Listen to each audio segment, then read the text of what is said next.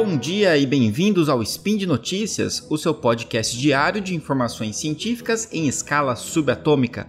Eu sou André Bach e hoje, dia 23 Coronian no calendário Decatrian, ou se você preferir, dia 21 de março no calendário gregoriano, vamos falar de medicina e saúde.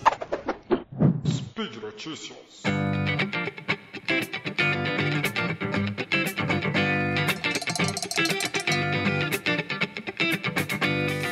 Eu vou começar o episódio de hoje citando uma frase do livro Alice no País das Maravilhas. Se você não sabe para onde ir, qualquer caminho serve. Essa frase que foi dita a Alice, ela tem total relação com a nossa área da saúde, principalmente quando a gente pensa em pedidos de exames e prescrições e excesso de intervenções. Vou tentar explicar isso um pouquinho aqui para vocês. Olha só que interessante esse fenômeno.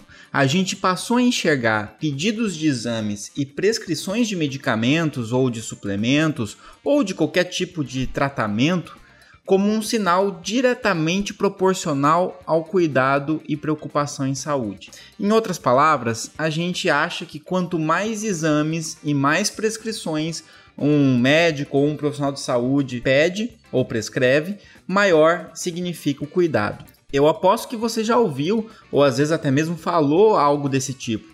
Ah, eu adorei esse médico porque ele foi muito cuidadoso, muito atencioso para mim. Ele pediu um monte de exames.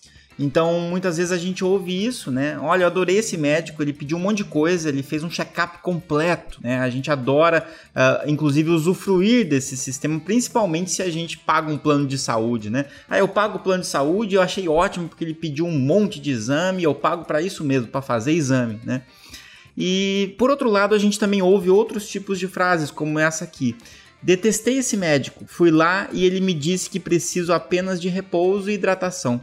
Para fazer isso eu nem precisava ter ido ao médico. Então, médicos que falam que pedem muitos exames acabam sendo enaltecidos e médicos que não prescrevem muita coisa ou não pedem muita coisa acabam sendo mal vistos. A gente precisa ficar com duas coisas claras aqui antes de dar continuidade nessa conversa. A primeira é: quem diagnostica um paciente não são os exames, são os profissionais de saúde que podem usar exames adequadamente para complementar e chegar no diagnóstico adequado. E o segundo ponto é: quem trata um paciente não é o medicamento ou a intervenção por si só. Quem trata o paciente são os profissionais de saúde que usam medicamentos e intervenções como ferramenta para auxiliar nessa recuperação de saúde. O ponto central é que o importante aqui é o profissional que usa tanto os exames quanto as intervenções como ferramenta para conseguir melhorar a saúde de um paciente. Dito isso, uh, sabe qual é a maior ironia que a gente vive ao valorizar apenas quem solicita centenas de exames e prescreve dezenas de medicamentos e suplementos? A ironia é que a gente acha que esse monte de teste e intervenção são sinônimos de atenção e cuidado individual, quando na verdade a atenção e o cuidado individual seria de fato olhar para as necessidades de cada paciente e, por meio da racionalidade científica e da racionalidade clínica, solicitar ou prescrever aquilo que pode trazer mais benefício naquele contexto.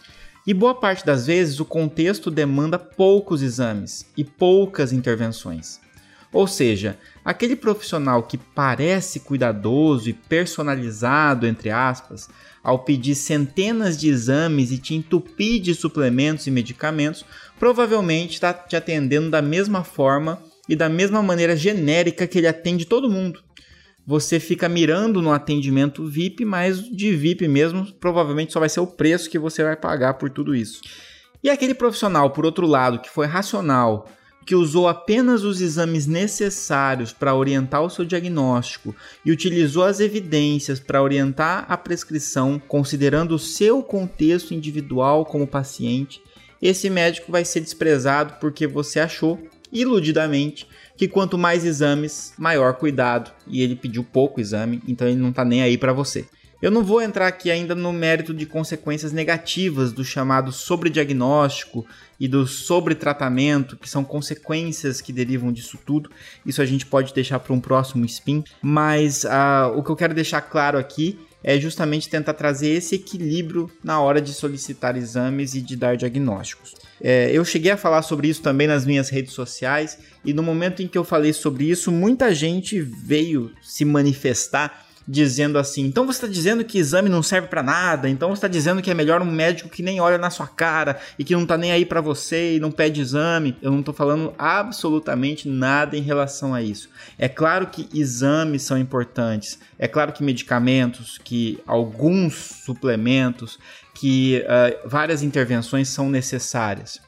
A questão aqui é que uma pessoa que pede poucos exames, ou que não solicita exames, ou que nem olha na tua cara, por exemplo, essas pessoas vão ser mal vistas pela sociedade. Só que as pessoas que pedem exames em exagero, elas vão ser bem vistas.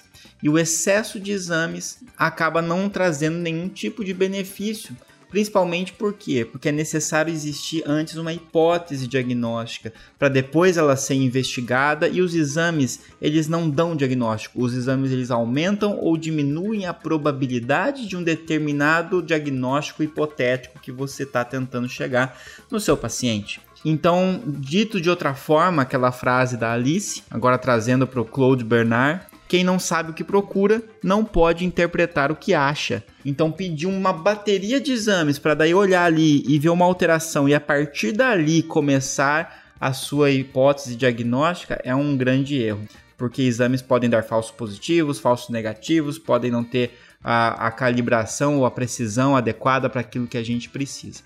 Então, quem diagnostica é o profissional de saúde, quem, quem trata o paciente é o profissional de saúde. Exames e medicamentos e suplementos e cirurgias e intervenções, tudo isso são ferramentas que têm que ser usadas na mão das pessoas adequadas de maneira adequada. Eu vou ficando por aqui, espero que esse Spin de Notícias tenha trazido uma, um novo olhar para esse tema. Estou disponível para dialogar com vocês, tanto aqui na área dos comentários, quanto também lá no meu Instagram, arroba bacchi.andré. Também estou no Twitter, também estou no YouTube. E é bom sempre lembrar vocês que esse e outros podcasts aqui do Portal Deviante só existem graças ao apoio de vocês, seja divulgando, apresentando esse podcast para outras pessoas e também nos ajudando no nosso sistema de patronato. Um grande abraço e até o próximo Spin de Notícias.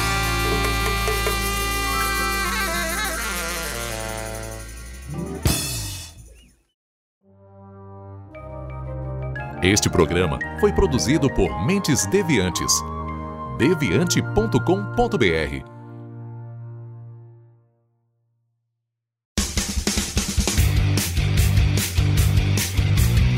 Cortes, edição de podcast.